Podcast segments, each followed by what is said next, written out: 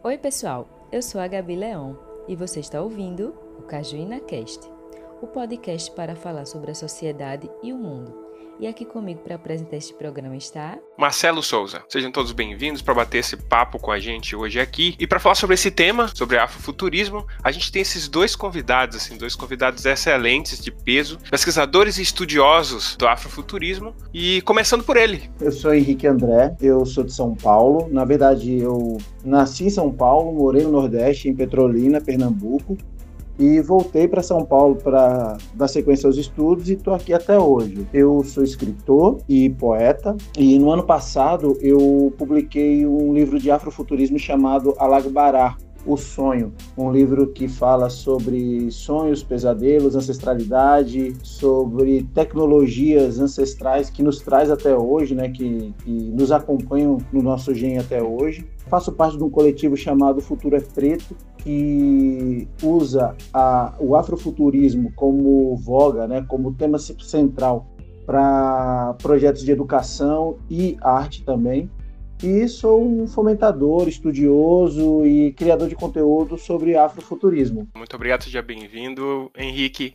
E também, para se juntar aqui à mesa, temos a outra convidada que é a Kinaya Oi, gente, tudo bem? Eu sou a Finaia. Obrigada, Marcelo. Obrigada, Gabi, também pelo convite. É um honra estar aqui com vocês e também com o Henrique, que é uma pessoa que eu acompanho. Eu sou cearense, também sou escritora e também produzo conteúdo na internet sobre afrofuturismo e também sobre literatura. Sou professora, né? O gênero que eu escrevo é poesia, assim como o Henrique, eu sou poeta ou poetisa, como vocês quiserem chamar, mas eu estou aí na luta para lançar alguma coisa afrofuturista, porque enfim é, é o que eu realmente me encontrei, né? É o que eu realmente amo e quero continuar nisso. Perfeito, muito obrigado, seja bem-vinda.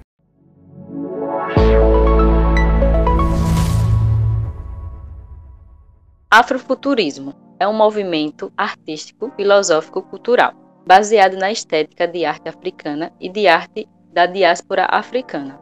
O afrofuturismo traz a importante discussão sobre a necessidade de criar possibilidades para o futuro negro, sempre sobre uma perspectiva afrocentrada. O movimento tem premissas que visam desde o fortalecimento étnico até o resgate histórico e usam tudo isso como ferramenta de apropriação do próprio futuro. Excelente. E agora, para começar, a gente poderia questionar assim e tentar conceituar o que é afrofuturismo. Henrique, você conseguiria botar assim em poucas palavras o que é o afrofuturismo para você? Marcelo, o afrofuturismo ele é diferente do movimento europeu, né, do futurismo, não tem nada a ver com o movimento dos anos 1900 da, da Europa, né, do futurismo, que também traziam a ideia de inovação e tecnologia, porém cortava vínculos com o passado. O afrofuturismo ele é uma, uma forma de da gente transformar o nosso presente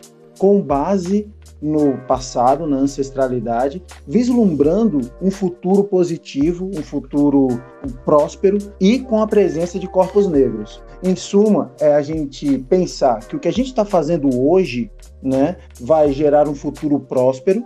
E quando a gente chegar nesse futuro próspero, a gente vai lembrar desse hoje como passado e não vai deixar que os corpos pretos sejam apagados dessa história, desse passado. Porque, historicamente, né, na, na, na cronologia do, do mundo, é o que vem acontecendo há milhares e milhares de anos. Nossas tecnologias, tecnologias africanas, afrodescendentes, são todas apagadas da história e ou são é, furtadas, surrupiadas, enfim, de forma é, abrupta e colocado os méritos para outras pessoas não negras. Então, o afrofuturismo é vislumbrar o futuro trabalhando forte no presente, sem desvincular do passado. É, eu gosto muito de uma frase que eu escutei da boca de Morena Mariá, que é uma criadora de conteúdos também, que tem um podcast sobre afuturismo, que ela fala que nós somos os ancestrais do futuro. É bem isso. O afuturismo nos faz ancestrais do futuro. Não, perfeita essa, essa colocação e, e, esse, esse rompimento eu acho que é, é algo bem importante para destacar. Que enquanto o, o futurismo europeu, né, como você mesmo colocou, é, visa o rompimento com essa ancestralidade, o afrofuturismo, de certa forma, ele vai na contramão disso, é, tomando esse passado como uma base para a construção de um futuro. Acho isso bem interessante. Kinai, você, para você, como é que você, você colocaria o, o, afrofuturismo? É, o afrofuturismo está muito intrinsecamente ligado à, à, ficção científica. A gente vai até separar isso. Mas quais foram os seus primeiros contatos com uh, o afrofuturismo ou com a ficção científica? Então, com a ficção científica em geral, enfim, foi aquela eurocêntrica de sempre, né, que a gente vê. E sempre aquele discurso que a Europa é o lugar da ficção científica, enfim. Meu primeiro contato com o afrofuturismo, ele se deu mais ou menos em 2017, quando eu, eu fui procurar justamente escritores negros de ficção científica. Por conta que eu tinha lido. Pode falar aqui o livro? Não é nem brasileiro. Claro, claro, pode, pode, pode falar, pode ficar à vontade. Eu li Admirável Mundo Novo, do Aldous Huxley. Maravilhoso. E eu fiquei muito intrigada com esse livro, sabe? Na verdade, eu fiquei um, um pouco chateada com a questão do, das castas e da casta mais inferior que tem ser representada pela cor marrom. E aí isso me provocou algumas questões e eu fui procurar eu acabei decidindo nesse momento que eu iria procurar autores de ficção científica e ficção especulativa, enfim, fantasia, que é o que eu também gosto muito de ler, pretos, porque, enfim, eu queria agora conhecer esses mundos que eu já estava me cansando assim de ter tantos mundos brancos e eu não me ver. Afinal é uma coisa minha desde de criança que eu vejo isso. Então eu acabei descobrindo alguns escritores, não aqui ainda no Brasil. No Brasil me veio muito depois esse conhecimento de escritores afrofuturistas, mas eu acabei conhecendo também a Octavia Butler, por mais que ela não siga exatamente o que o, que o André falou pra gente sobre os futuros prósperos, né? Eu não sei se vocês já, já deram uma ou conhecem sobre a obra da Octavia Butler. Tá aqui na minha agenda aqui para ler, mas ainda não tive o prazer. Eu Henrique, conheço. você. Pronto. E aí, algumas pessoas ficam até falando se há futurismo ou não, justamente por isso, porque eu acho muito castigada os futuros que ela, que ela acaba criando também. Porém, ela me abriu muitas portas. Não posso mentir que ela abriu muitas portas para mim conhecer outro, outros tipos, outros meios também de criar. Mas o meu contato com a futurismo foi em 2017. No caso, a partir da, da obra dela, você teve curiosidade de conhecer outras coisas, né? Exatamente. E exatamente. ver de outro, de outro ponto de vista, no caso, né? Uhum. Aí depois eu conheci Cabral, aí veio Henrique, aí veio o, o Manuel, enfim, a galera toda, comecei a, a, seguir essa galera e, enfim, tá dando super certo para mim, porque finalmente eu tô lendo algo que eu deveria ter lido a vida toda, né? Que eu sinto isso sabe? Então, o afrofuturismo para mim é o contrário do que aconteceu com muitas pessoas aqui no Brasil que veio muito depois do Pantera Negra, por exemplo. Tem muita gente que fala que foi o Pantera Negra que trouxe o afrofuturismo pro Brasil. Eu já, já não acho porque, enfim, depois de muitos depoimentos de pessoas que pesquisam e leem afrofuturismo, eles já conheciam o afrofuturismo há muito tempo, né? Então, acabou que o, o Pantera Negra ele popularizou, assim, ou trouxe para o mainstream essa discussão isso é muito importante, mas aqui no Brasil, pelo que eu percebi, já se tinha pessoas há muito tempo trabalhando nisso, até mesmo sem nem saber o que, que era. É porque não era uma né? coisa muito divulgada, né? Exato. E, e hoje, por incrível que pareça, não sei se o Henrique tem essa, essa visão, mas eu acho que ainda falta muito a ser divulgado. Eu também não, acho, porque eu, eu, não conhecia não esse tema não. Eu, eu ouvi um podcast sobre. Mas não fazia nem ideia, do, juro a vocês, não fazia ideia do que era. Eu vim conhecer, entender, depois que eu ouvi o podcast sobre o assunto. Aí eu fiquei ainda meio que viajando assim, eu disse, vixe, tem tudo isso por detrás, né, dessa história toda, ancestralidade, e aí eu fiquei meio assim, eu não sabia que tinha essa coisa toda por detrás, não, nem sonhava além de ser um universo ainda pouco explorado no Brasil, ainda falta. É, a gente é um país de tamanho continental, né, gente? Então a falta é, os artistas também se conectarem, sabe? Entrarem numa rede e, e se organizarem, porque tem, como que né, falou, tem muita gente fazendo, muita gente fazendo afroturismo sem nem saber o que está fazendo, né? Criando universos negros, é, afrocentrados, é, com personagens negros e sendo escrito por negros, né? Que são premissas aí para caracterizar uma obra afrofuturista. E não só de sci-fi, né, de, de ficção científica, mas também usando outras tecnologias ou outros vieses aí de fantasia e conto. Mas falta, acho que também a gente criar uma rede é, para ligar esses artistas, para esses artistas se comunicarem e aí sim criar uma cena para popularizar para a galera. Porque realmente não foi é, o Pantera Negra que trouxe o afrofuturismo para o Brasil. Concordo totalmente com o Kinai. Eu acho que é um lance mais de, de popularização mesmo, mas o que aconteceu comigo, eu escrevi a Lagbará sem saber que era uma obra afrofuturista, que depois conceituando, é, tendo contato com o Regis, é, que, é, que, é, ilustrador e estudou afrofuturismo, fez um curso de afrofuturismo com Cabral, ele que identificou que minha obra era uma obra afrofuturista, e aí eu fui também buscar, estudar, mas eu acho que falta isso, a gente se conectar, sabe? Sair do eixo Rio-São Paulo, é, conhecer pessoas no Nordeste, no Norte, no Sul, que trabalhem com tecnologia, corpos pretos aí que trabalham com tecnologia, com inovação, não só na parte artística, mas também na parte social, né? Porque é uma coisa que é bem legal quando a gente entra no mundo do afrofuturismo, a gente vê que o afrofuturismo é isso, é realidade, é o dia a dia. A gente faz afrofuturismo todo dia. Isso que a gente está fazendo agora. Esse podcast com quatro pessoas pretas falando sobre uh, um tema, seja ele qual for, é afrofuturismo, né? Então, eu acho isso muito importante. Eu concordo muito com o André quando ele fala que a gente faz afrofuturismo todo dia, sabe? Porque para mim também o afrofuturismo ele não é só um movimento artístico, né?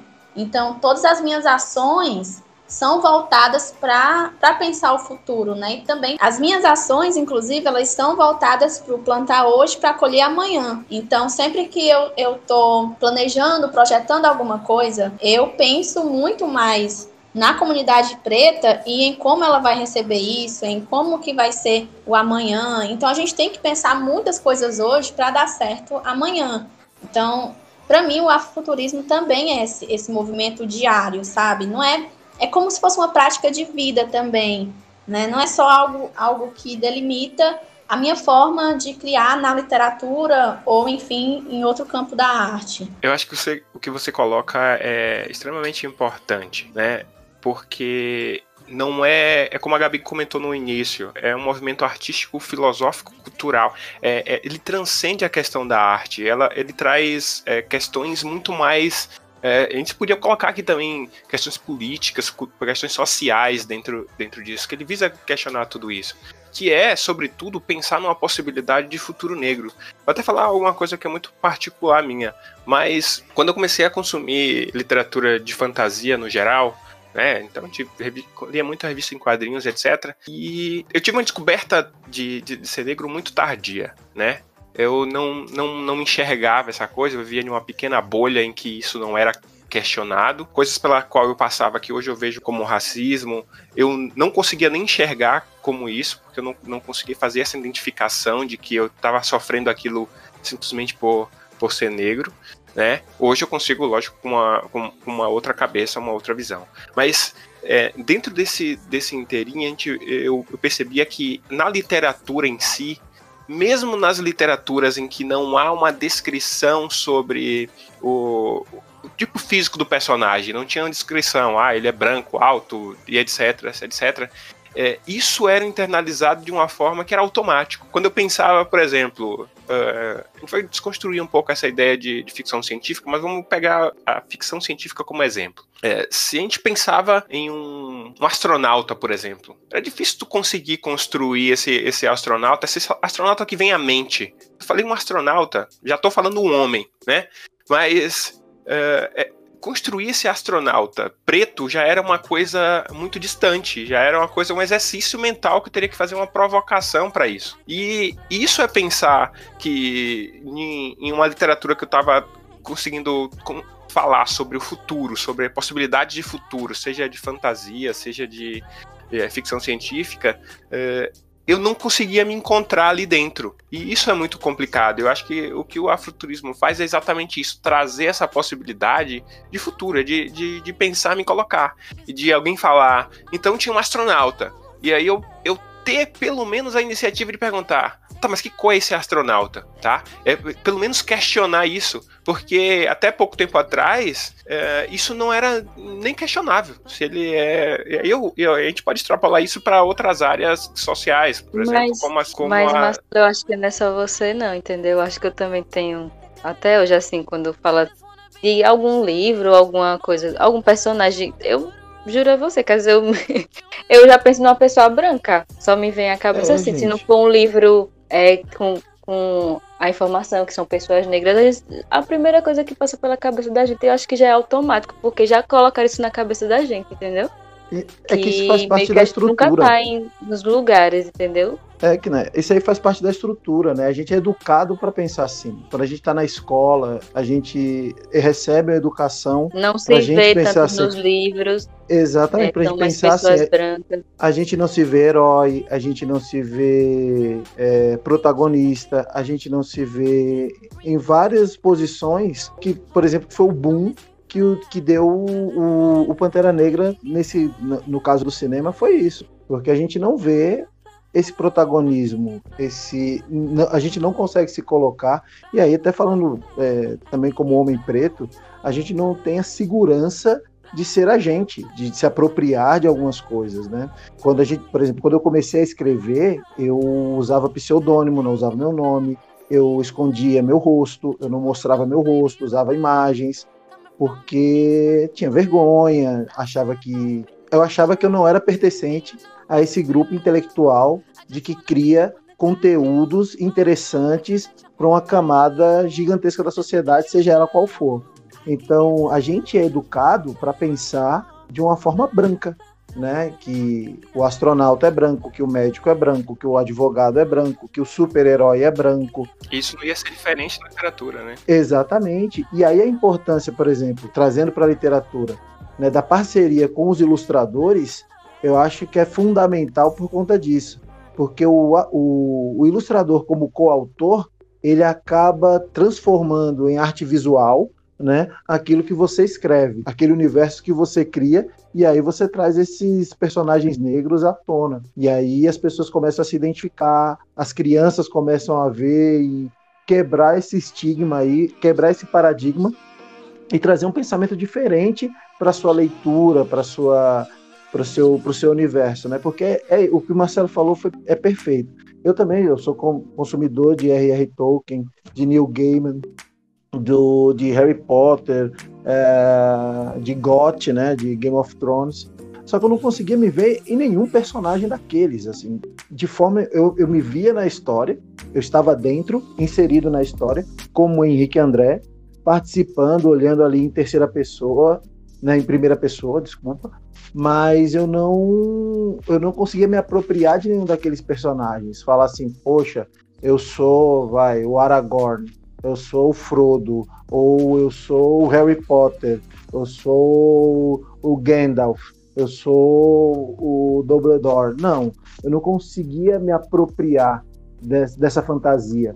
E acho que a literatura afrofuturista consegue trazer isso que a criança olha para um personagem, vou trazer para o meu universo, para o Alagbará, ele consegue se ver num homem negro de dread, né, de estatura alta, traços negros, pele retinta, ele consegue ver aquela imagem e se colocar naquele herói. Né? Então, acho que permeia muito pela educação que a gente ainda tem hoje que é uma educação eurocêntrica e que o branco é protagonista e a gente trabalha né, uma das ferramentas que a gente traz na arte para o afrofuturismo, para essa política, né, para essa militância que o afrofuturismo acaba sendo, é, é isso, é desenhar, é trazer, é criar universos afrocêntricos pretos para que essas crianças se referenciem também. Não só as crianças, né? Nós, como leitor, os leitores em geral. O Henrique tocou num ponto muito interessante, que é a educação. Né? A gente fala da educação e logo remete à escola também, né, na nossa cabeça. Ou seja, quando ele fala que é uma educação eurocêntrica, a gente não tem como, como falar que não, não é, porque é a realidade do nosso país. A gente não tem uma, uma educação afrocêntrica, ou a gente não tem um, um, um, protagonismo dentro da escola, ou um protagonismo desde criança, que permita que a gente faça esse vislumbre de futuros, né? Então, quando é que a criança ou adolescente, enfim, quando é que na escola, que é o primeiro contato dela com sociedade, com, ou seja, com o que é conhecimento, assim, entre aspas, né?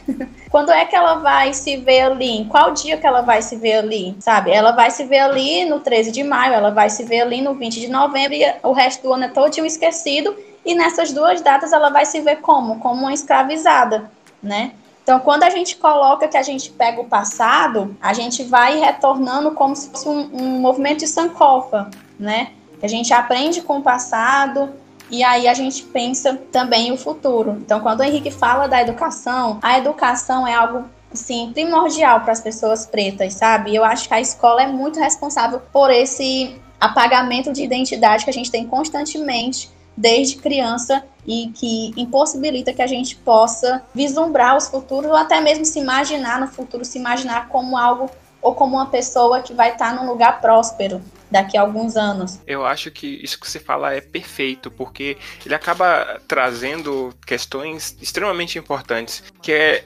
além do que a gente se enxergar.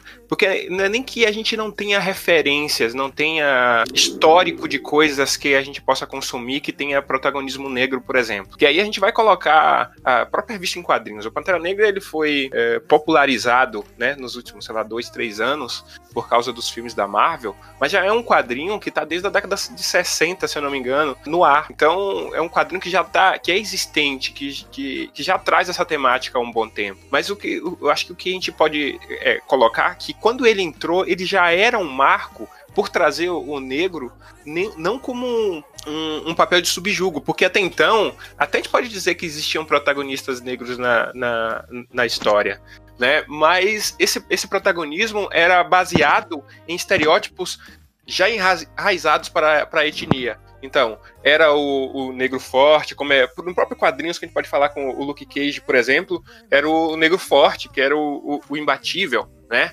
Uh, e outras, a própria Tempestade, que a gente, a gente olhar, é uma é a participação de cotas dos negros nos X-Men, mas ainda é aquela coisa é, é, é ligada a elementos da natureza, ela é reservada a ela um papel de coadjuvância muito grande, né?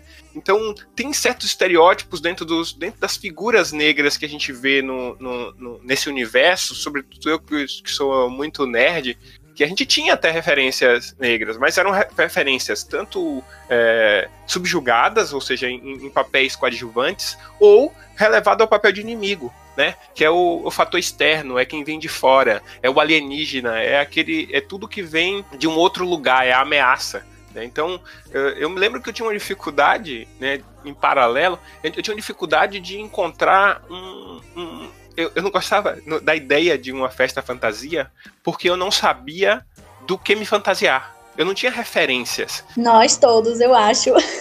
É, tem uma cena, não tem nada a ver com afrofuturismo não, mas me fez, você comentou agora aí, lembrei de Todo Mundo Odeia o Chris. Não sei se você chegaram a assistir um episódio que ele vai para uma festa fantasia e Sim, a mãe dele fantasia, fantasia ele de príncipe. Sim. Bem legal. Mas aí eu quero trazer, Marcelo, dentro da sua fala, uma coisa que é bem interessante, assim, ó, que nem o próprio Pantera Negra em si. O próprio Pantera Negra, ele foi escrito por branco. Aí tem outros fatores, por exemplo, ele é o único herói que ele tem o universo dele, que ele não tá dentro da cidade salvando, ele tem uma cidade dele né? Porque ele não tem direito de, de, pertencimento, de protagonismo dentro da cidade como os outros heróis têm. E tem algumas peculiaridades dentro do universo Pantera Negra também, que é isso, de, de como você colocou da, da, da tempestade, de, de vínculo ao, a, uma, a uma ancestralidade, a um a, a, a, elementos da natureza. Né? Que, que, é visto pela, pela religião cristã. Exatamente. E até a ideia de como toda a sociedade de heróis vê o Pantera Negra, que se surpreende por ele ser tecnológico, que se surpreende por ele ter poder, E porque o final do, do, de um dos filmes, eu não lembro se é do próprio Pantera Negra ou se é do de um dos Vingadores, é, mostra muito isso. Quando ele chega lá nas Nações Unidas e fala: Não, ó, eu vim dividir aqui o potencial é, tecnológico da, da, da, de Wakanda. Ah, mas o que, que uma, uma vila de, de fazendeiros, enfim, de, de criadores de gado tem a oferecer para o mundo? Tem, tem, tem tudo isso dentro ainda do universo Pantera Negra, né? Exatamente por essa questão que eu ia trazer o, o Moreira, que é um, um escritor maravilhoso, que ele escreveu um, um, livro Racismo Recreativo, que, que eu li recentemente, e ele traz exatamente sobre essa questão desses estereótipos que estão enraizados dentro da cultura negra, que a gente não consegue se desvencilhar. E mesmo nesses personagens que acabam fazendo mais fama, etc., tu vai encontrar elementos ali dentro que ainda são isso. Aí eu, eu lembro bem do exemplo do Mussum, né? Que era o, o, o, o trapalhão negro no caso. Que é essa participação negra dentro dos Trapalhões ainda era dentro de um grupo de comédia, ele ainda é do ridicularizado dentro do grupo, porque era o bêbado, né? Era o bêbado, era o atrapalhado, o, o, o, debochado nesse sentido. É, ele, dentro de um grupo de comédia, ele já era comédia, ele já era o, o, o tom cômico da coisa. Então, o, o Adilson Moreira ele traz algumas questões que ele separa em alguns grupos, né? Que é o negro a, o negro é, é, relegado a alguns papéis dentro do, da, da, mídia no geral. Então, ou é o feio, ou é o bêbado, ou é a bicha preta, no caso da, da, da Vera Verão, por exemplo. E aí, esses papéis, eles acabam sendo reproduzidos mesmo dentro de, de outros, outros espaços que não são necessariamente dessa, dessa, dessa temática. Porque, é, é bem como você colocou, ainda assim é quando ele entra dentro dessa, dessa sociedade, entra dentro dos Vingadores, o Pantera Negra entra dentro dos Vingadores, ainda é uma surpresa, né? Ainda é como se fosse um alien, né? Que a gente pensando na, na ficção científica, a, toda a tecnologia que veio da África, por exemplo, é, por exemplo, até a, a, tecnologia no sentido da construção de obras, por exemplo, das as pirâmides. Algumas pessoas até hoje ainda preferem acreditar que toda a tecnologia vinda da África não foi oriunda dos negros. Né? Preferem acreditar que possivelmente outras pessoas vieram, outros seres vieram de outro, do espaço para poder construir essas obras, né? E vão embora, mas aí uh, vão embora, não deixam histórico nenhum. Mas é, ainda isso é mais plausível para algumas pessoas do que a acreditar que foi a gente, né, que, que tipo criou essas coisas. Eu tava vendo sobre isso também. Não, que é eles é preferem criar que a gente seja alienígena, tipo, a nossa função de, de pessoal, né? Os antepassados criaram, construíram. Então, como se a gente não tivesse capacidade, é melhor acreditar num alien do que uma pessoa negra ter feito aquilo, uma comunidade, né? Um, um, Sim, povo. Né? E ainda e, tem, e ainda tem um, um fator importantíssimo nisso, né? Que além de não nos darem crédito pelas construções e por e pelas obras que nós fazemos. É, ainda tem essa ideia da ficção científica também, quando pressionada e coloca um personagem negro nessa ideia de futuro, coloca com todos os resquícios de problemas que a gente tem ainda hoje, sabe? A mulher negra é, é, solitária, o homem negro que abandona a família, bêbado, que, que, que com certeza né, com fé nos orixás e no, no, universo, em que quer que seja, daqui a 100 anos nós já vamos ter superado todos esses problemas, né? A gente já começou a fazer terapia, a gente já começou a cuidar da nossa saúde mental, começou a cuidar dos nossos afetos, para que a gente não tenha aí é, no futuro esse tipo de problema, mas ainda insistem em quando nos colocam dentro desses, dessas perspectivas de futuro no, no sci-fi, ainda colocam com esse problema de alcoolismo, de violência, de é, hipersexualização, né? É a empregada, né? Exatamente. Né? O, o que mais trabalha telefonista. No, no, no espaço não vai todo mundo de celular e ainda tem uma telefonista dentro da nave que é preta. Eu não, eu não entendo essas coisas, né? Tipo, todo mundo, a galera consegue se teleportar, mas dentro da aeronave tem uma telefonista e essa telefonista é preta, é um personagem preto. Eu acho muito louco isso. Mas são os créditos que nos são tirados diariamente e que insistem em querer continuar tirando. E a gente tá aqui para isso, para não deixar mais o nosso né? passado. Exatamente. E é como você falou no, logo no começo, assim, a gente tem que criar realmente mais divulgação. Eu sei que tem muita gente que é bem conhecida, né, os escritores, mas é como você falou, é mais no Sudeste essa questão, e a gente meio do Nordeste, de outros locais do Brasil, ficou meio esquecido. Mas tem que o pessoal meio que se juntar bastante, se comunicar mais, criar mais eventos, apesar da, da quarentena, né? Mas a gente tá aqui, tá todo mundo online, né? Dá um jeitinho. Usar a tecnologia a nosso favor. A nosso favor, isso mesmo.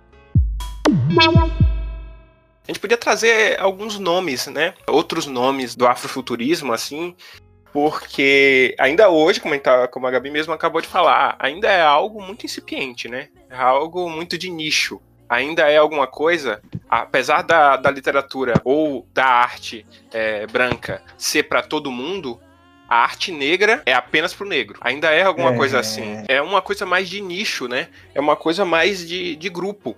Então, isso é uma coisa que a gente precisa quebrar. E como é que a gente quebra isso? É ampliando a voz desses nomes, dessas pessoas que fazem esse tipo de arte há tanto tempo.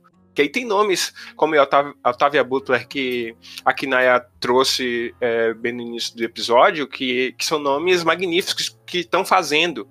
E aí quebram também com uma outra coisa, que é pensar no afrofuturismo apenas como sci-fi, que, é que é a ideia que o, a ficção científica que o, que o Pantera Negra, que, que é o mais popular atualmente, uh, que, que, traz, né? A, a, é importante te pensar que o afuturismo não é só isso. É pensar no, no futuro com uma estética negra, mas não necessariamente ele precisa ser um futuro extremamente tecnológico, um futuro com robôs explodindo para todos os lados, com naves ficando invisíveis, etc. É possível pensar em, em, em futuros, é, principalmente na ficção no geral, como futuros negros em que não tem necessariamente robôs. A gente pode pensar em futuros negros de fantasia, por exemplo. E isso, vocês querem trazer alguns nomes, assim, algumas, algumas figuras que vocês queiram falar, assim? Ah, eu quero. é sempre bom, sempre por bom favor. falar da rapaziada, falar do, do, de pessoas que a gente admira. Eu quero começar falando da Kinaya. Eu quero indicar a página dela do Instagram, que tem materiais incríveis sobre afrofuturismo, pesquisa incrível, te textos muito bem escritos sobre afrofuturismo, explicando, conceituando o que, que é, trazendo a, a pessoa que não tem tanta familiaridade com o assunto para a, o universo do afrofuturismo. Então, o, a primeira indicação que eu faço é a página do Instagram da, da Kinaya. Aí, eu quero trazer também a Lu Ain Zaila, que é uma escritora, ela é do Rio de Janeiro, ela escreve literatura especulativa, afrofuturista. Ela, eu acredito que ela é a primeira mulher que fez uma publicação é, de ficção científica negra aqui no Brasil. Então, ela tem um material muito bom, né? É, referente a afrofuturismo, referente a, a literatura especulativa. Eu quero indicar a editora Kitembo, que é Kitembo Editora no Instagram também, porque a editora Kitembo, além de publicar obras afrofuturistas, ela cria possibilidades para novos artistas de todo o Brasil poderem ter sua primeira publicação, como já ocorreu na primeira antologia, antologia que eles fizeram, e agora nesse momento, exato momento, tem um concurso, né, uma, uma, uma, possibilidade aí de você, que é escritor de qualquer lugar do Brasil, mandar o seu texto né, para a editora Quitembo para participar do volume 2 da antologia é, de afrofuturismo que eles têm, que é Afrofuturismo, o futuro é nosso. Você escreve um conto e esse conto pode ser publicado. São cinco contos que serão publicados, né? Mas é sempre bom ter esse contato, porque a Kitembo faz um trabalho que eu admiro muito, que é dar o feedback para o autor, mesmo que ele não seja aprovado, dando dicas, falando, explicando por que, que ele não foi aprovado, o que, que ele pode melhorar na obra dele. Então, para você que é escritor aí, quer testar o seu texto, né, mandar, ver como, como ele é recebido por uma editora, vale a pena participar desse concurso. Aí tem artistas plásticos, rapaz, tem muita gente fazendo muita coisa boa. Ah, eu quero também indicar a página O Futuro é Preto, que é um coletivo que eu faço parte, que a gente fala também sobre afrofuturismo, que começou com um desafio, um evento que falava sobre futurismo, sobre perspectivas de futuro. Só tinham convidados brancos para falar sobre esse futuro e uma amiga, a Gisele, ela questionou para a organização do evento por que não tinham pessoas pretas para falar desse futuro. E a organização do evento teve uma postura é, racista, né? não dá para usar outro termo, falando que não tinham pessoas, pessoas pretas capacitadas para falar de futuro. Houve uma insistência não só da Gisele, mas também do Fausto Vanin, da Stephanie, né, é, cobrando né, um posicionamento da, da organização do evento e eles simplesmente falaram se eles queriam tanto que pessoas pretas falassem sobre o futuro, sobre perspectivas de futuro, que criassem o próprio evento. E isso aconteceu. Em uma semana eles levantaram o evento. Tive o prazer de participar, não só como convidado, mas também na organização do evento. E a gente tem aí um link no YouTube com mais de seis horas, né, com palestrantes nacionais e internacionais, falando. A, a palestrante internacional é Itasha, né? que é uma escritora também norte-americana de afrofuturismo sensacional, falando mais de seis horas de palestrantes falando sobre afrofuturismo, sobre perspectivas de futuro, sobre algoritmos, sobre inovação, tecnologia e vale muito a pena ver, né? E a página é arroba o futuro é preto. Olha, eu vou dizer aqui uma coisa que eu eu tô muito, muito pega de surpresa pelo Henrique por ele me recomendar. Muito, muito obrigada mesmo.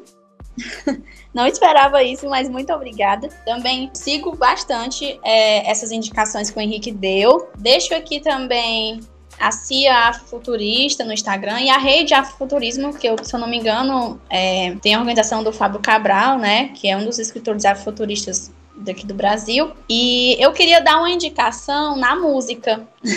Poderia? Claro. claro, lá. até deve. É até, é até importante a gente dizer isso para a questão de que a gente não, não entendeu o futurismo apenas como um movimento literário, né? No, é? Nós dois estamos aqui por, enquanto escritores e também é, produtores de conteúdo literário mas o futurismo está em todo canto, né? Eu queria deixar uma indicação que é o Thiago Eunino. Não sei se vocês conhecem o Thiago Eunino, é um cantor brasileiro e as músicas dele me remetem muito ao afrofuturismo, sabe? Tem essa estética do afrofuturismo, tem ancestralidade, afrocentricidade, fala também de educação e fala também de futuro, né? Então, eu deixo aqui o Thiago Eunino para vocês ouvirem. Eu gosto demais do som dele, certo? Enfim. Não, vamos ouvir sim. Vamos ouvir. E eu vou deixar aqui também uma indicação no hip hop, que é o Neil. Por mais que ele tenha, às vezes, umas referências da cultura asiática ou da cultura de animes, ele acaba colocando também um pouco do afrofuturismo na obra dele. Ele também traz referências de grandes mulheres, inclusive ele lançou o Good Smell Volume 2, o último álbum dele. É, a, a lista de músicas é só nome de, de mulheres importantes da história e é muito interessante. Ele traz essa estética de, de afrofuturista também até nas capas dele, né? Que ele traz pessoas pretas com partes me mecânicas também, é bem legal. Enfim, eu deixo essas indicações. E, e também a Itasha Womack, que o André falou, o Henrique André falou. Por mais que não tenha ainda livros dela no Brasil, né? Quem puder ler em língua inglesa, eu recomendo o livro dela que se chama Afrofuturismo. Ele reúne, assim, diversas perspectivas do afrofuturismo e eu acho ele um, um, um livro que vai reunir e vai trazer muita coisa legal para quem for ler e quem quer aprender um pouco de afrofuturismo, né? Traz sobre Egito, enfim, fala do, do, da galera da Núbia, fala do, dos povos dogons, fala de muita coisa sabe? O único problema é que ainda não temos no Brasil. Mas ainda bem que aqui no Brasil a gente já tem muita gente falando e o, o que a gente quer é que mais pessoas também se unam e a gente consiga construir essa rede que o Henrique falou pra gente, que é super importante. Acho que, que, é, que é legal aproveitar e trazer nomes assim que acho que já foram citados aqui também, que mas de certa forma é um expoente da, do afuturismo aqui no Brasil, com, com seus livros, uh, que é o Fábio Cabral, que é um excelente escritor aí, que vem crescendo bastante dentro dessa temática e dando uma visibilidade muito grande. E artistas internacionais, acho que a, a, ainda antes de passar por internacional, a gente pode ter a, a, a Elza Soares, que em muitos momentos ela é colocada também como a futurista, principalmente na estética dos últimos conteúdos dela, né? Que é, conteúdos sonoros que acabam trazendo mistura de sons, é, experimentações muito interessantes dentro dessa, dessa temática e, o, e um dos clipes dela que, que vem com, com essa temática muito forte na estética visual. E aí a gente entra também na questão do, do, do, do visual, que é a Janelle Monet, por exemplo, que tende a, a trazer clipes né, com, com temáticas afrocentradas, mas sempre com, com esse ar futurista, esse ar tecnológico, esse ar mais inovador, né?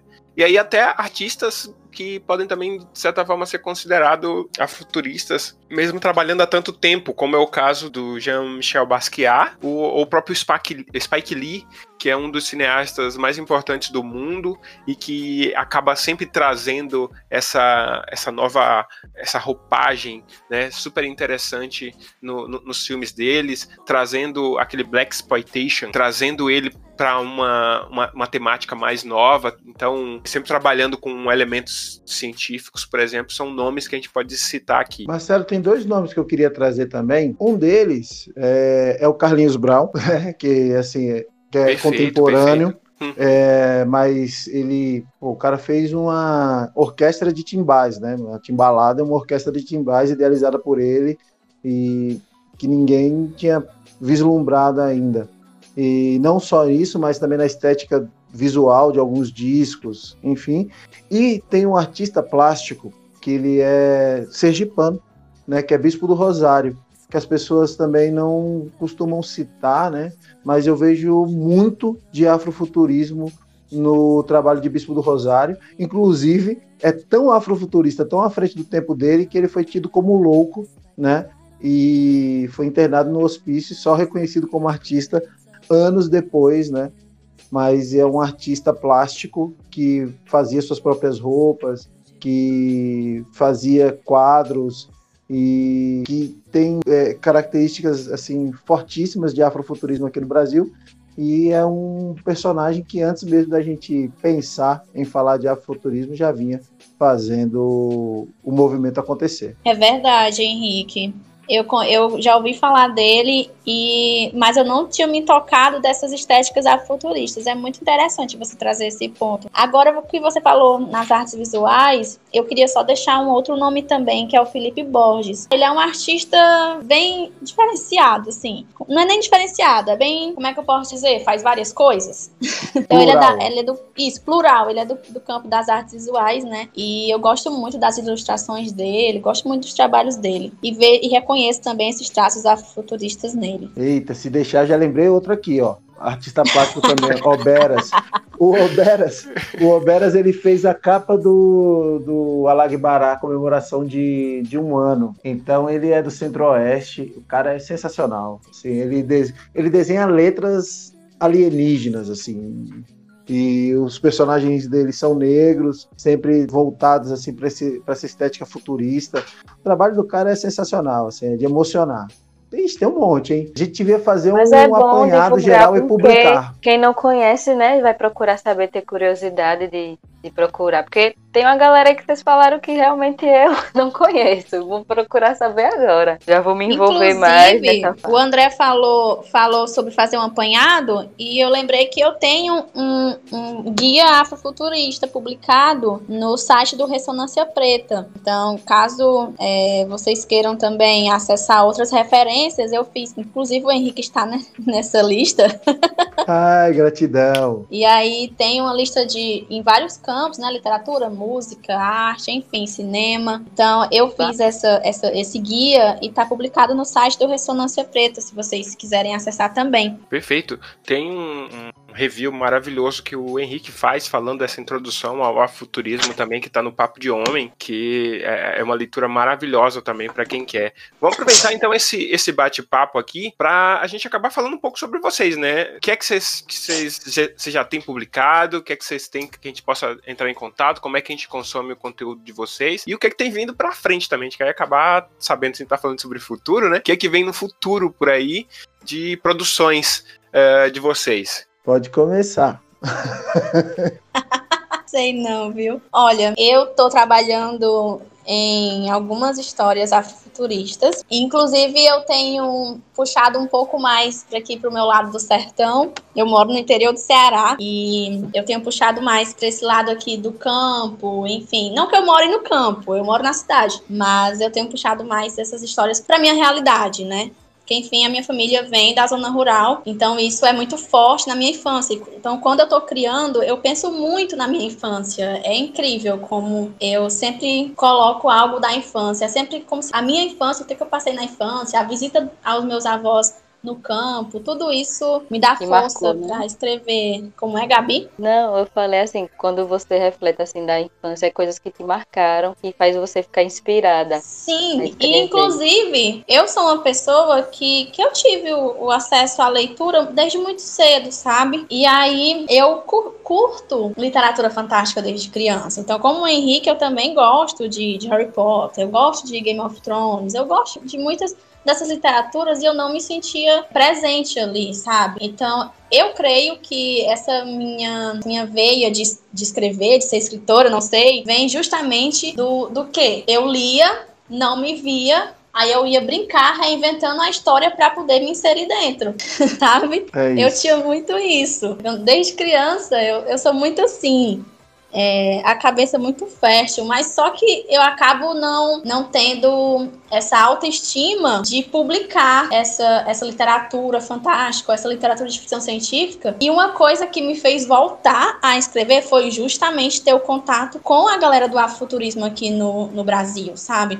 Então eu vejo a Futurismo também como uma grande rede de apoio para que a gente consiga colocar para fora essas histórias, para ver que a gente também é capaz de fazer universos. Então eu voltei a, a, escrever quando eu vi que existia sim isso, né? Que eu poderia, como uma pessoa preta, criar meus próprios universos com com personagens pretos. Inclusive, eu voltei a escrever uma história e eu estou reestruturando a história, porque sempre eu tive, eu escrevi protagonistas negros e protagonistas negras também. Mas ao redor era tudo branco. Por quê? Porque era o mundo que eu lia, né, nos livros. E acabou que quando eu cresci um pouco, eu peguei de novo a história e tô reescrevendo ela, mudando praticamente tudo. E o afrofuturismo também, ele me trouxe muitas referências de África que eu nunca tinha visto, né? Uma, uma dessas coisas foi a afrocentricidade, que eu nunca tinha, tinha ouvido falar na real como ela é, né? E, e o afuturismo foi essa, esse, não sei como dizer, mas foi esse encontro de me reencontrar e voltar para o que eu gosto de fazer, né? Porque eu gosto de ler e agora com as referências certas. Boa. Bacana, vai ficar um livro massa. Bem, eu ano passado publiquei Alagbará, O Sonho, né? É, Alagbará é um livro que faz parte de uma trilogia, né? Que é Alagbará, O Sonho, Cid o Caminho e Imuná, que é ainda não sei o que, que vai ser, qual vai ser a referência que vai ser dada para imunar. Mas vai ter uma continuação, é? É, vai ter continuação. É, eu li seu livro. Ai, que bom! Alagbará, ele como eu falei, foi publicado ano passado e esse ano completou um ano em agosto e a gente fez uma capa comemorativa é, para marcar né, esse momento tão especial. Junto com essa nova capa veio a parceria com a editora Anansi. Então a editora Nancy está veiculando o livro, está vendendo o livro, mas também nas minhas redes sociais eu tenho livro para vender, algumas poucas unidades. Então, é, ou no meu Instagram, ou direto com a editora Nancy através do site www.editoranancy.com.br você pode adquirir o livro. Para esse ano já era para sair a continuação de Alagbará, para continuação para sair Cides, né, o Caminho, que já está em processo junto com a editora Nancy, né, que eles vão publicar o livro mas vai sair para o ano que vem. Paralelo a isso, estou escrevendo um livro também de ficção mais voltada para o sci-fi, mas pro, porque o Alagbará é um conto, é um livro de fantasia que trata de outras tecnologias, né? Tecnologia de sobrevivência, da roda, da oralidade, que são tecnologias também que nos atravessam e que nos acompanham nos nossos genes, né? Que é legal também falar isso, que o afrofuturismo pode trazer esse tipo de referência tecnológica, não só a tecnologia de inovação, robôs, metal. Eu estou escrevendo um livro que trata mais essa, esse viés tecnológico, um futuro pós-apocalíptico, que vai trazer algumas informações também sobre blockchain, sobre tecnologias que a gente utiliza hoje e que são pouco veiculadas. Então, procurando escrever sobre isso também e continuando com o coletivo Futuro é Preto, né? A gente fazendo, planejando aí fazer algumas lives para falar sobre inovação, tecnologia, arte, sobre afrofuturismo. A gente está trabalhando para trazer mais informações, trazer mais conteúdo aí é, referente a, a, afrofuturismo e referente a vivências pretas, né? Que é isso, né? A gente falar da gente não só das mazelas, não só de racismo ou de dificuldades que tem que ser faladas, não estou falando aqui que não tem que ser faladas, mas a gente é muito mais que isso. A gente é criador Verdade, de conteúdo. A gente tem que é mostrar é o que a gente tem de melhor também. Né? Exatamente. Ser chamado para falar de outras coisas, de outros assuntos, né? De de outras vivências que nós temos, né, que podem agregar aí tão quanto nossas experiências ruins com o racismo.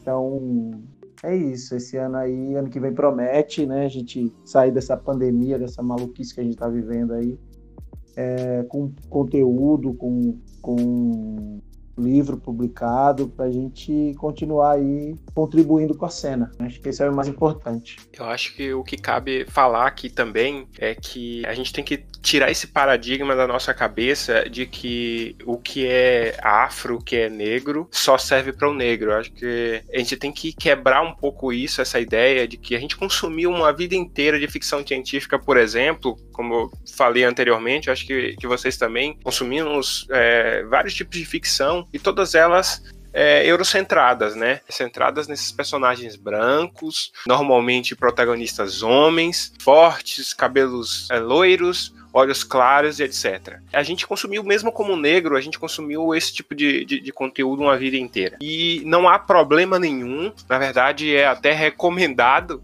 né, que as pessoas brancas também consumam, porque a gente não quer que isso vire um, um objeto de nicho, que aí parece que o afro... né, está fechado. Exatamente, a gente não quer que isso fique flechado no nosso clube, é a literatura que a gente faz pra gente. Não, é uma literatura que a gente está falando das nossas vozes. Tem que ser, obviamente, muito respeitoso, porque assim como a branquitude está fazendo literatura e expondo essa literatura há muitos anos, tem muita gente que erra, tem muita gente que falha dentro disso, que não faz literatura boa. A gente pode falar isso, a gente pode discutir isso, é, isso daria um podcast à parte, né? E, e, e na, dentro do afuturismo também vai acontecer isso, é o que a gente espera que aconteça isso, que a gente chegue e diga, olha, esse é um, um livro afuturista, mas não é bom. Não porque a gente quer que a qualidade do livro não seja boa, mas a gente quer dizer que tem tanto livro afuturista por aí sendo divulgado que esse livro que esse conteúdo acaba sendo que, olha, tem, tem algumas a coisas crítica que... também, né? Que nem tudo que a gente faz, né, vai ser a perfeição, né? Como você me falou, todo mundo erra. Exatamente, eu acho que é uma frase que, que o Henrique trouxe no início do episódio. Nós somos os ancestrais do futuro. Então, se a gente não fazer esses erros para quem, quem sabe, quem vem para nossos filhos, netos, bisnetos e etc., trilharem um caminho e saberem por onde não caminhar, que é a ideia de, olha, fulano fez um livro que não é legal, fez um, uma música futurista que não é legal, fez uma arte futurista que não é legal, eu não vou trilhar esse caminho de novo porque eu sei que não funcionou. Se a gente não fizer essa, essa autocrítica e construir esse. botar as caras mesmo, né? A gente ir lá e na verdade eu falei autocrítico, mas se a gente não for um pouco menos crítico com a gente e não expor para o mundo o que a gente está produzindo, a gente vai continuar deixando uma branquitude escrever sobre a gente. A gente vai deixar é, Hollywood retratar a gente no cinema como eles pensam que nós somos, né? A gente vai é, deixar é. e continuar sendo um, um, um estereótipo, sendo o... Fora da nossa realidade. Exatamente. Então a gente tem que ser exatamente esse protagonismo, ele tem que extrapolar a ideia do, da, do protagonismo em cena. né? A gente tem, a gente tem que, que olhar Pantera Negra como um marco. Lógico que tem, como foi mesmo comentado aqui, tem muita coisa para melhorar dentro dele. Mas a gente tem que olhar ele como um marco, não só porque é um filme que tem o protagonismo negro do início ao fim, que tanto o vilão quanto o herói é negro, etc.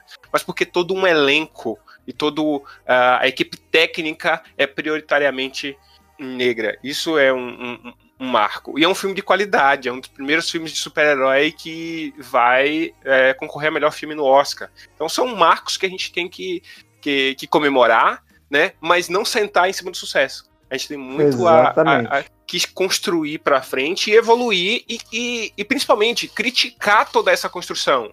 Porque não é só porque ele foi indicado ao Oscar, por exemplo, que ele é um, uma obra perfeita. Não, né? Como a gente fez um pouco aqui, a gente tem que criticar e elevar para que nas nossas próximas contribuições a gente possa ter obras ainda mais qualificadas. Então a gente precisa de espaço. A Viola Davis, que ela tem um discurso que ficou muito famoso na época do Oscar, se não me engano, no Oscar de 2018, e aí ela, ela traz exatamente isso. O, o, problema de não terem mais pessoas negras aqui comigo disputando esse espaço não é porque as pessoas negras não são capacitadas, não são qualificadas, não são excelentes atores e atrizes. As pessoas negras não estão aqui porque elas não têm espaço. E aí a gente precisa. Uh, é exatamente isso que vocês estão fazendo. A gente está fazendo com esses canais de, de agrupamento, né? Com esses coletivos, a gente construir um espaço nosso para a gente exibir a nossa arte. Mas é importante a gente também não deixar essa arte em nicho. Né? A gente deixar essa arte fechada dentro do clubinho. A gente jogar para fora. Marcelo, eu acho interessante que você toque nesse assunto do jogar para fora, mas o afrofuturismo eu tenho o afurismo muito como autoria preta, né, de pretos para pretos. A gente sabe que a população preta, principalmente aqui no Brasil, é uma das que menos tem acesso à literatura, por exemplo. E aí, quando você fala que, que as pessoas brancas devem acessar isso, eu concordo, claro, mas para mim eu me sinto muito, muito mais realizada quando uma pessoa preta chega para mim e fala assim: Olha, eu gostei muito do que você escreveu porque eu me vi aqui, aqui, assim, assim. E, enfim, esse feedback das pessoas pretas para mim é muito, muito importante, porque, enfim, a gente está escrevendo para elas. A gente está escrevendo para que outras pessoas pretas possam se ver. Então, não que os brancos possam acessar isso. Claro, eles podem fazer o que ele quiser, mas o afuturismo ele traz isso do preto para preto, sabe? Muito forte, porque, enfim, são as nossas tecnologias, são a, é a nossa ancestralidade né? Então, quando eu ganho um feedback de uma pessoa preta, eu sinto, nossa, eu consegui fazer um trabalho tão bom que eu consegui despertar um irmão ou uma irmã. Você me entende? E quando, quando a gente fala do, do Pantera Negra, a gente sabe que o Pantera Negra foi criado por uma pessoa branca. Né, assim como os outros heróis da Marvel. Mas a gente fala exatamente do filme, porque, enfim, o filme teve uma equipe, como você falou, direção e, e elenco todo preto, né? Então isso foi um marco. E outra coisa que a gente descobriu após a morte do Chadwick foi que ele mesmo quis que eu fiquei até emocionada agora por lembrar, mas ele mesmo quis, né? É, pegar o sotaque africano para mostrar essa África não colonizada, isso, isso é um marco muito grande, né? Ele transformou o filme no, no. Ele, ele fez o filme, na verdade, ser muito mais do que, do que o diretor tinha pensado, né? Isso é muito interessante quando a gente, a gente joga, né? A gente se joga naquela obra e transforma aquilo para os nossos. Eu acho isso super importante. Enfim, eu acho que era isso que eu queria passar também. Então, tem. Eu, é que quando a gente colocam. A gente, eu brinco aqui, né, com alguns amigos que a gente, quando a gente coloca a obra para jogo, né, quando a gente joga para o universo, está no universo. Então a gente tem um alvo, né, mas não dá para ter a presunção de que é, a gente vai acertar esse alvo sempre. E de fato, eu recebi uma carta de uma criança negra que leu o livro, que leu Alagbará e falou que de repente não seria o livro que ele começou a ler, ficou meio maçante, mas depois ele engatou e não conseguiu mais parar de ler. E dentro dessa leitura ele viu um monte de coisa bacana, de respeito aos mais velhos e tal, que pô, me emocionou demais. Mas também é legal é, quando eu vejo que eu tive a experiência de uma criança de origem asiática, né, brasileira de origem asiática, pegar o livro e falar assim: nossa, eu tenho um monte de amiguinho assim na escola, de perceber outros pretos, saca? Que também é uma experiência muito louca. Que as crianças brancas não percebem as crianças pretas como crianças pretas. E acho que isso para a construção social é, é, algo bem impactante também, bem emblemático, bem importante. Com certeza, Henrique. O Henrique fala das crianças, eu gosto muito, muito disso, né? Então, elas, elas perceberem é super importante para a mudança também da sociedade. Sim. É, é, importante essa coisa de a, gente, de a gente entender, como vocês bem colocaram, é, é uma obra de preto para preto, né?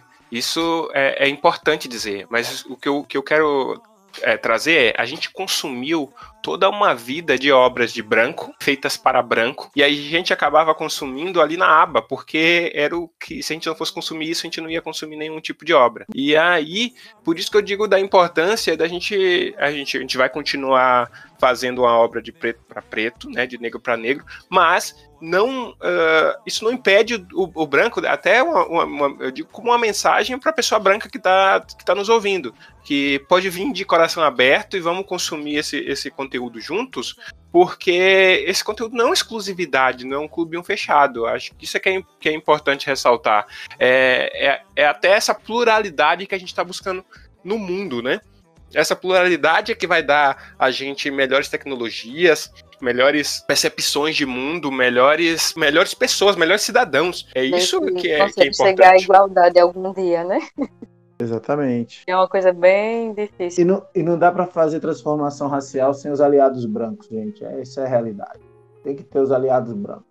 Infelizmente ou felizmente, mas é, tem, que ter ali, é, tem que ter aliado branco para ter uma Exatamente. transformação racial, principalmente no Brasil, que tem esse, esse dogma aí do, do racismo velado, de ah, não temos racismo, ah, o racismo. É Mito é da democracia racial. É, então. É, aí a gente precisa dos aliados brancos para poder fazer essa transformação acontecer como uma onda de verdade, de que quebra várias vezes, né?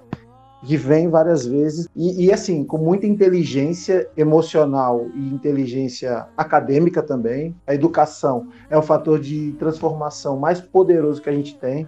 Quanto mais crianças leem quanto mais crianças é, estudarem mais essa transformação vai ocorrer. Quanto mais as pessoas usufruírem das cotas raciais né que e produzirem conteúdo é, intelectual artigos é, livros, é, não só para a academia, mas também para o forfã, né, para a diversão, para o entretenimento, mas a gente vai criar uma sociedade com um futuro de equidade aí, que a gente vislumbra tanto, que a gente luta tanto para ter. Então, eu acho que a gente está no caminho certo.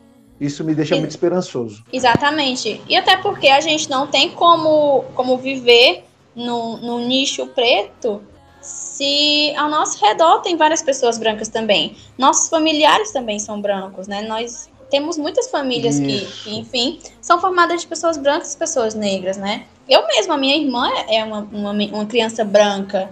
E eu, como, como uma mulher negra, eu acabo que é, procurando ensinar ela desde cedo para que ela seja, não seja por exemplo, uma criança branca da época da minha escola que fazia bullying ou racismo comigo, entendeu? Isso é super importante. Então, as pessoas brancas, elas, elas têm que ser aliadas nisso se a gente quer fazer a mudança racial, porque não vai adiantar de nada a gente continuar numa bolha e aí a gente vive no, no mundo ocidental, cara. Não tem como a gente viver só numa bolha preta, sabe? Trabalho, tudo, faculdade, sempre tem pessoas brancas. A gente ainda não tem uma, uma como é que eu posso dizer?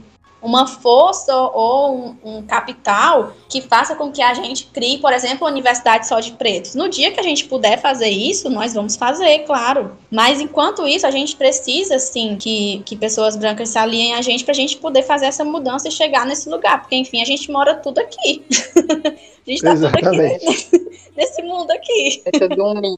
É, deixa eu dizer, é, eu vou comentar sobre o livro, seu livro aqui, porque no caso Henrique falou, né, do dele. Você falou assim, meio por cima.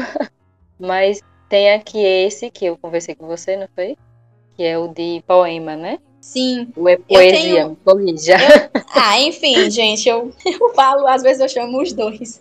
Mas eu costumo chamar mais de poema. Enfim, eu tenho um livro publicado, como o Gabi falou. Ele é uma coletânea de poemas voltados para a negritude feminina. E eu acabo que mal falando dele, porque eu não sei, mas eu já mudei tanto desde a publicação, mas eu, eu gosto muito dele, afinal, prime... acho que o primeiro livro a gente nunca esquece, não sei. É um filho, né? é, um, é como um filho, né? eu dei uma lida aqui em alguns poemas. Eu, eu vou falar de um que é uma coisa que reflete tanto o passado, né? é pequenininho. Só para a gente ter essa reflexão assim, que realmente é uma coisa, infelizmente está um pouco difícil de acabar, né? Mas estamos aí na luta. Ele fala assim, vou falar o nome do seu livro, Versos Livres como Nós, Inaya Black. Aí é o segundo poema da primeira parte existente. Aí ele fala assim: Escuto vozes todos os dias dos meus, que pularam dos navios, que fugiram das fazendas, que correram da polícia, tentando sobreviver da extinção preta. Então é um, um poema pequeno, né? Mas que ele faz a gente refletir bastante sobre a questão que é uma coisa ainda que está bem difícil de acabar, né? Que é uma coisa do passado e do presente. Espero que não seja do futuro, né?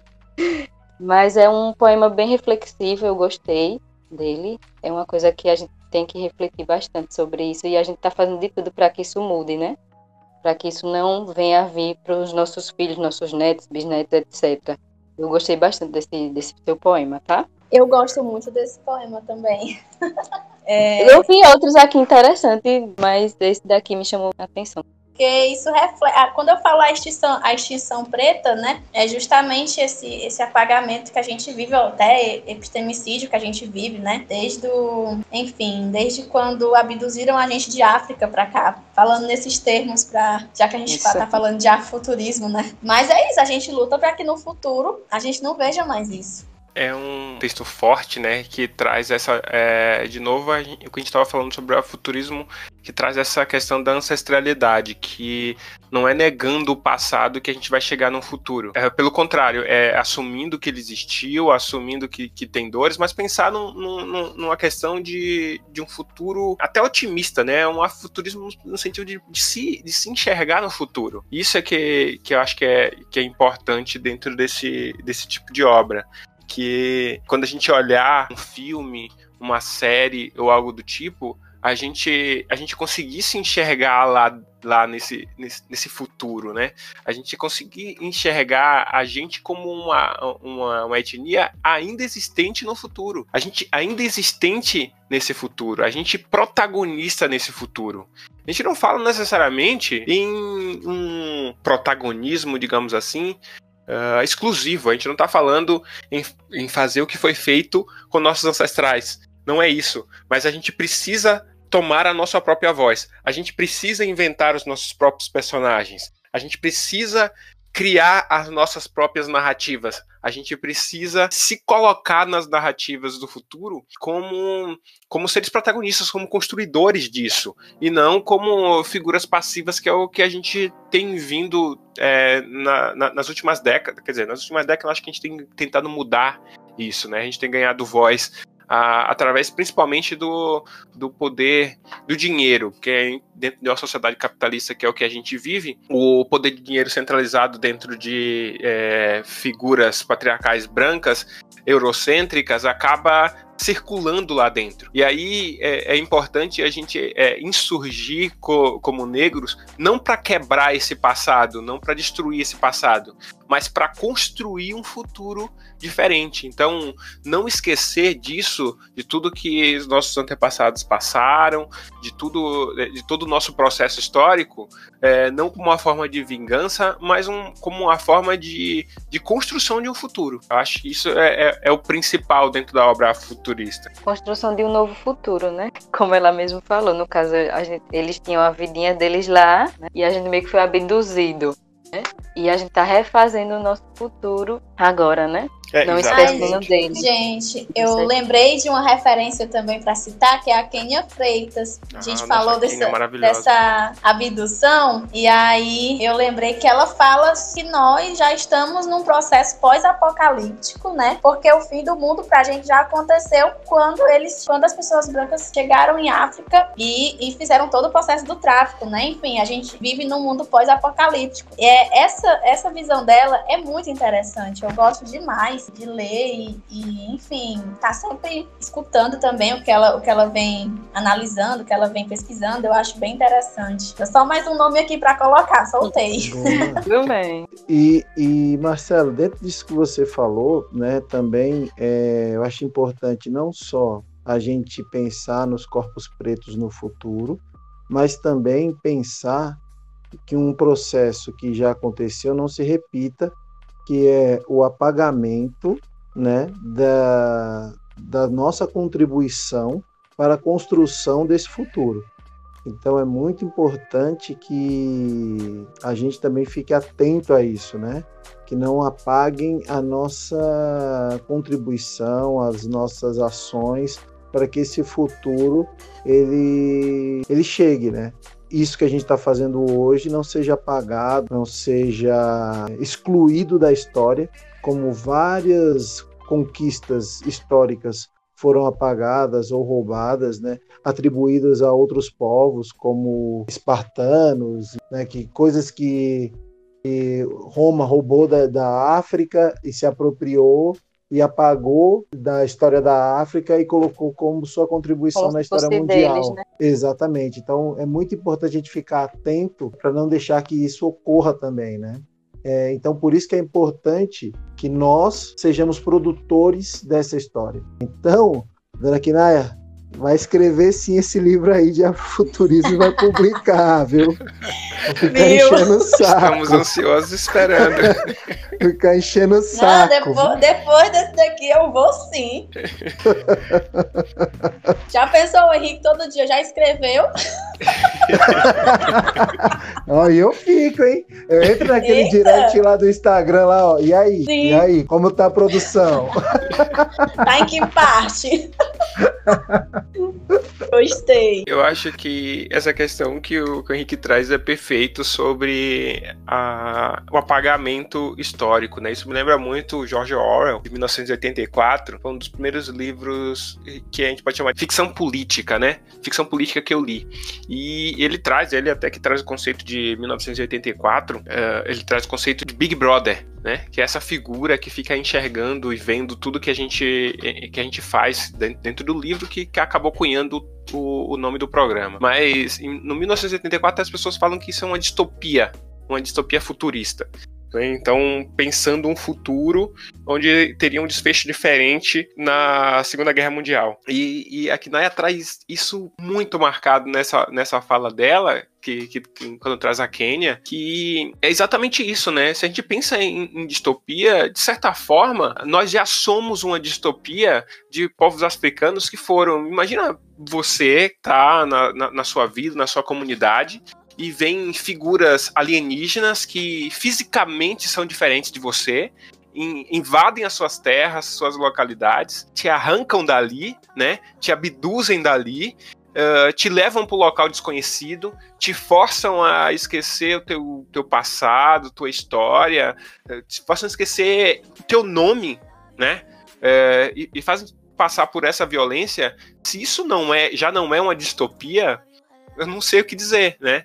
Porque isso é, é, é, muito forte. Então, o que a gente precisa agora é que é, que é acho que, que é a, proposta maior do, do, do afuturismo é pensar nesse futuro né, pensar na existência desse futuro, um futuro uh, positivo. E eu não, não, digo que trazer literaturas alegres e maravilhosas e flores, não é, não é isso que, que eu trago, mas é trazer a existência no futuro como esse protagonismo, que é exatamente o que o Henrique traz. Então, acho isso muito importante a gente, a gente frisar dentro daqui, que é o, o objetivo do afrofuturismo.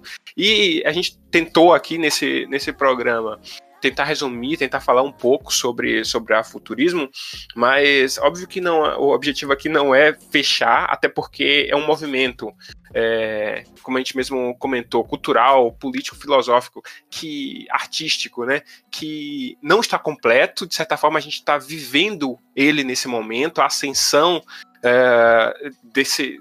Lógico que a construção dele vem de, de, dos anos 30, 40, mas a gente vê a ascensão dele como um, como um movimento hoje, e é difícil conceituar, é difícil mesmo colocar. A gente tentou aqui dentro do programa colocar em uma caixinha.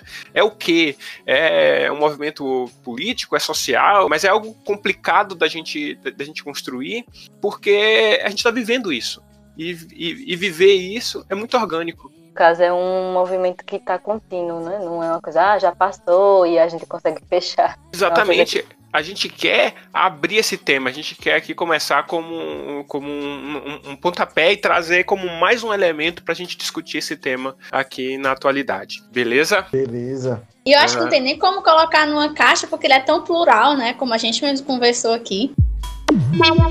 Vamos chamar as indicações, vocês pensarem em alguma coisa para indicar? Livro, Mais música. indicações, né? Assim, poderia ser uma só, entendeu? No caso, você indicaram okay. o pessoal lá, é, foi no início. O que a gente fez ali meio que foi conversar um pouco sobre o universo ainda afrofuturista. Se vocês quiserem trazer uma indicação pontual, aí a gente vai falar sobre uma obra específica. A gente falou sobre a, autores, sobre escritores, artistas, etc. Num geralzão, assim, falando sobre a obra no contexto. O que a gente queria nesse quadro aqui, é nesse momento, identificar uma obra é, específica. Se quiser sobre, ser sobre afuturismo, tudo bem, mas se não quiser, sei lá, tô assistindo aquela coisa, assisti uma série que tô adorando. Assisti, assisti um filme que gostei muito. É, pode trazer para aqui, não, não, não tem tema fechado, não tem nenhuma restrição aqui nesse momento aqui, tá? Alguém quer começar aí? Yara. Eu posso começar. Bora. Eu vou indicar um livro que eu gosto bastante, que se chama Angola Janga, do Marcelo da Salete. É um, um HQ, tá? E é muito, muito, muito interessante. Quem puder depois dar um Google sobre e fazer essa leitura, eu acho ela incrível. Olha, antes de qualquer coisa, eu adoro é, falar sobre sincronicidade. Marcelo de Salete é um dos grandes amigos incentivadores que eu tenho aqui em São Paulo. Antes de publicar lá Bará, eu fiz um, um curso com ele, né, uma oficina com ele, e ele foi um cara super generoso. Ele já tinha ganhado o prêmio Eisner de melhor quadrinho, que é o Oscar dos quadrinhos, né, com Cumbi, e ele foi uma pessoa de uma generosidade assim é, enorme ao falar comigo sobre o universo de, de do escritor, como funciona, é, para segurar a ansiedade de, de, da publicação. Então é muito bom quando outras pessoas falam de pessoas que eu tenho tanto respeito e admiração quanto Marcelo de Salete, que é uma pessoa que ainda é pouco consumida no nosso país e deveria ser muito mais consumido, porque ele é um gênio, é uma referência em tudo né? não só como desenhista, mas como escritor, como pesquisador, como artista plástico. Eu sou muito fã. Né? E quero indicar também um quadrinho, eu gostei da ideia. Eu quero indicar do quadrinista baiano Hugo Canuto, eu quero indicar Conto dos Orixás, que é uma, um, um fruto de uma pesquisa também de Hugo, né, que tem traços ali de, da Marvel, inclusive, de, de heróis da Marvel, e ele coloca a mitologia dos orixás é, com esse com essa roupagem né, de, de heróis contando sobre os ifás, sobre a mitologia real dos orixás de uma forma sensacional, com quadrinhos lindos. Então eu indico o Bucanuto aí para leitura. Perfeito, muito obrigado, Henrique. Então, acho que vou, vou, começar aqui com a, com a minha indicação. Eu vou indicar, já que eu acabei falando um pouco, vou, vou sair um pouco do tema, mas ainda deixar dentro dele. Eu vou indicar o livro A Revolução dos Bichos, de George Orwell. Né? A gente acabou Nossa. citando 1984 aqui no episódio. Mas A Revolução dos Bichos é um livro super leve, é, apesar de, de tratar de um assunto tão pesado. Ele, ele fala, ele é uma, é uma crítica aos regimes totalitários, e aí a gente não vai colocar aqui se de esquerda, se de direita etc. Ele é uma crítica a regimes totalitários no geral. Mas ele, só vou dar uma sinopse rápida, é uma fazenda onde uh, os, os, animais falam e eles é, resolvem fazer uma revolução e expulsar o dono da fazenda porque eles acreditam que o dono da fazenda está é, explorando os animais. E aí começa todo uma, um, um, jogo político, eles expulsam o, o, o dono da fazenda e acaba que uma casta de porcos acaba sendo a liderança desse movimento. E aí vai tendo uma, toda uma construção, não quero dar spoiler, mas o, o, o, livro é maravilhoso, é super leve, apesar de tratar de um assunto, como falei, tão, tão pesado. Então, Revolução dos Bichos é uma super recomendação do, do George Orwell, maravilhoso livro, fica a dica de leitura aí, acho que vocês vão adorar. E aí, Gabi, você, o que é que você tem para trazer pra gente aí? Tem um livro top aqui, né? Que foi um livro que eu li depois de muito tempo sem ler, né? Porque eu, quando era mais nova, eu lia muito romance. Aí depois eu parei com essa vida de romance, fiquei mais virtual, né? Instagram, Facebook, e acabei ficando dispersa de leitura. Um livro que eu ganhei, o nome do livro é Na Minha Pele, acho que vocês conhecem, que é de Lázaro Ramos. Vocês já ouviram falar? Opa, já li, Sim. me identifico com muita coisa. Todo quando mundo já leu aqui? Quando ele narra ali o Eu Sou Negão, eu até choro.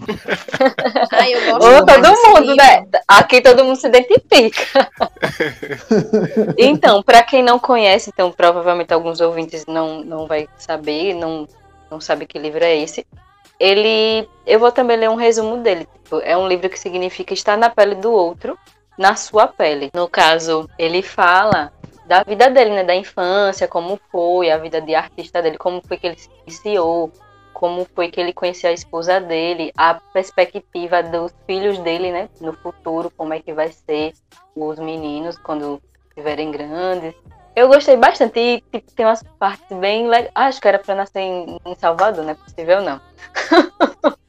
Porque tá ele fala da música, fala. Não conheço ainda, mas em breve, né? Quem sabe? Eu vou pra lá. Mas ele fala da música assim do Olodum. Vi, gente, parece que eu tava lá. Eu fiquei me vendo lá em Salvador. Meu Deus, eu tenho que conhecer essa cidade maravilhosa. então a minha tá indicação é essa. Não é, rapaz, é, mas é assim mesmo, é oportunidades, né? Um dia ela chega. É isso, é isso. Mas a minha indicação é essa, é de Na Minha Pele, de Lázaro Ramos. Então, pessoal, como é que a gente acha vocês nas redes sociais? É Facebook, Instagram? Qual é a rede social que vocês mais utilizam para o pessoal começar a consumir o conteúdo de vocês? Kinaya, diga aí seu arroba. Oi, gente. Então, a rede que eu mais utilizo é o Instagram. Você pode me achar como Kinaya Sou ou Epifania Preta. Se colocar Epifania Preta, dá, dá no meu perfil também porque tá lá no meu nome. E você, Henrique, qual é o seu arroba? Olha, eu também utilizo mais o Instagram, né?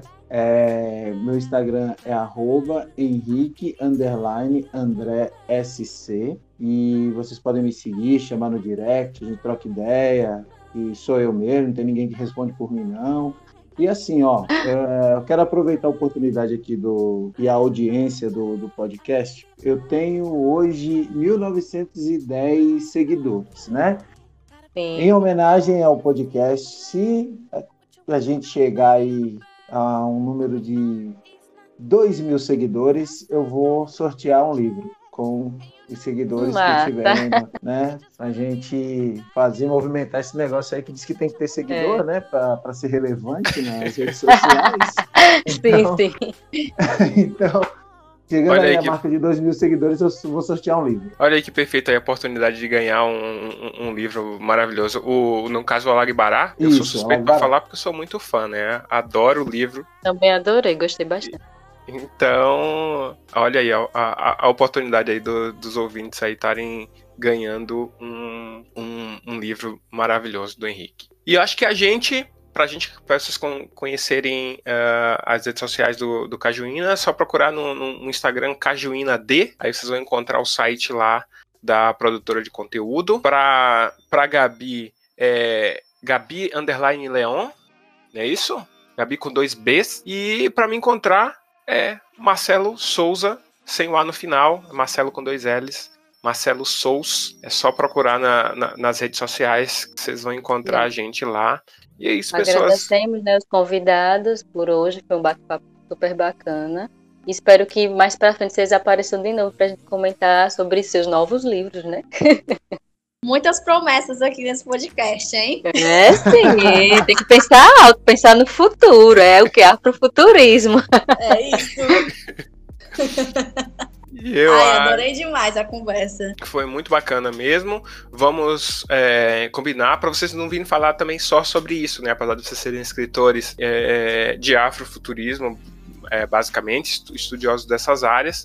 Mas vamos combinar outros momentos para falar sobre outras coisas também, para vir falar sobre filmes, sobre, sobre série, o que, é que tá Isso assistindo. mesmo. E vir bater papo sobre outros assuntos também, porque a gente aqui tá aqui para isso, para poder debater sobre, sobre tudo.